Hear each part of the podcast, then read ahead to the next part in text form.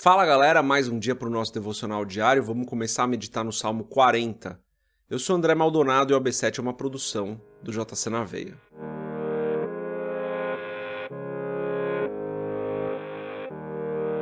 Salmo 40 e eu vou ler o título e depois dos versos 1 a 3. O título diz o seguinte: Deus ouve a alma paciente. A obediência é melhor do que o sacrifício o salmista faz oração a Deus para que o livre dos males, Salmo de Davi, para o cantor mor. Versículo 1. Esperei com paciência no Senhor, e ele se inclinou para mim e ouviu o meu clamor. Tirou-me de um lago horrível, de um charco de lodo, pôs os meus pés sobre uma rocha, firmou os meus passos. E pôs um novo cântico na minha boca, um hino ao nosso Deus.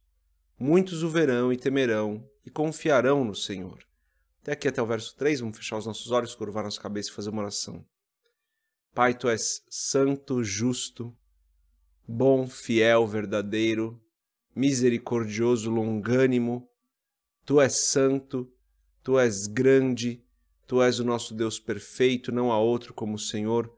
Só tu és o Rei dos Reis o Senhor dos Senhores. Tu és o Deus que nos sara, tu és o Deus da nossa provisão, tu és o Deus que nos dá todas as coisas. Eu te agradeço por isso, te agradeço por esse dia, te agradeço porque o Senhor está conosco, te agradeço porque o Senhor nos abençoa, o Senhor nos livra do mal, te agradeço pela provisão que está sobre as nossas vidas, te agradeço pelo alimento, pela nossa família, pela nossa igreja local. Te agradeço pela tua palavra e por esse momento que nós podemos fazer aqui de devocional.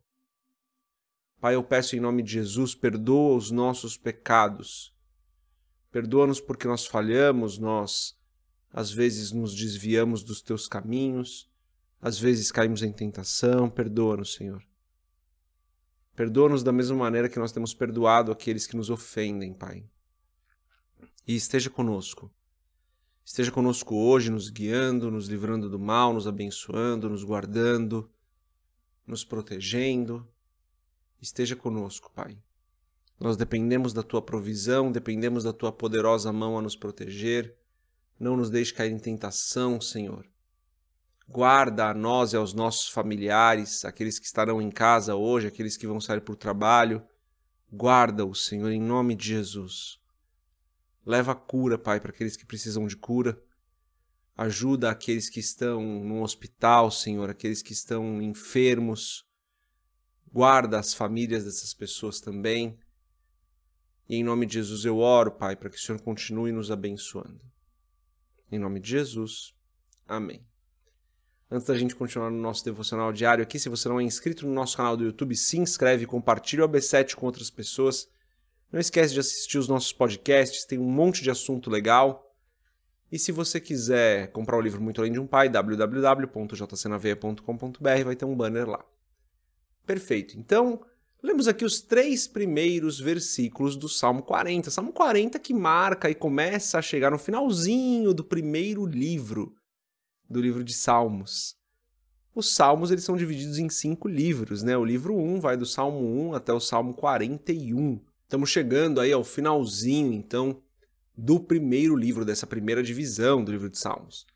E aqui no Salmo 40, Davi traz diferentes assuntos, mas o primeiro assunto que ele traz é justamente esse de passo por uma dificuldade, espero no Senhor e o Senhor me livra.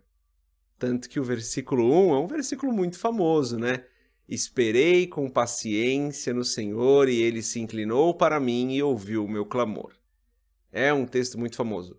Davi passa por uma dificuldade, espera no Senhor, aguarda no Senhor, tem esperança no Senhor e o Senhor o livra. E daí os versos 2 e 3, eles são versos maravilhosos. Olha o que Davi diz. Tirou-me de um lago horrível, de um charco de lodo, pôs os meus pés sobre uma rocha, firmou os meus passos. E pôs um novo cântico na minha boca, um hino ao nosso Deus. Muitos o verão e temerão e confiarão no Senhor. A gente pode facilmente relacionar isso com Jesus Cristo, né? O que Cristo fez por nós. Vamos ler pensando nisso, pensando no que Cristo fez por nós ao morrer na cruz por nós e nos livrar das garras do pecado, né? Ao levar sobre si os nossos pecados, nos perdoando. Veja só, tirou-me de um lago horrível. Nós estávamos num lago horrível. Nós estávamos afundados no pecado. Nós estávamos submersos numa vida de pecados e ele nos tirou de lá. Ele estendeu a mão para nós e nos arrancou daquele lago horrível. Não foi a gente que saiu e se limpou e, e se secou, não. Ele estendeu a sua mão e nos tirou de lá. O trabalho foi dele. E daí Davi diz: de um charco de lodo. Nós estávamos sujos pelo pecado. Nós estávamos como porcos que chafurdam na lama. Nós estávamos no lodo do pecado. E ele então nos limpa através desse processo que vai trabalhando nas nossas vidas, ele vai nos limpando.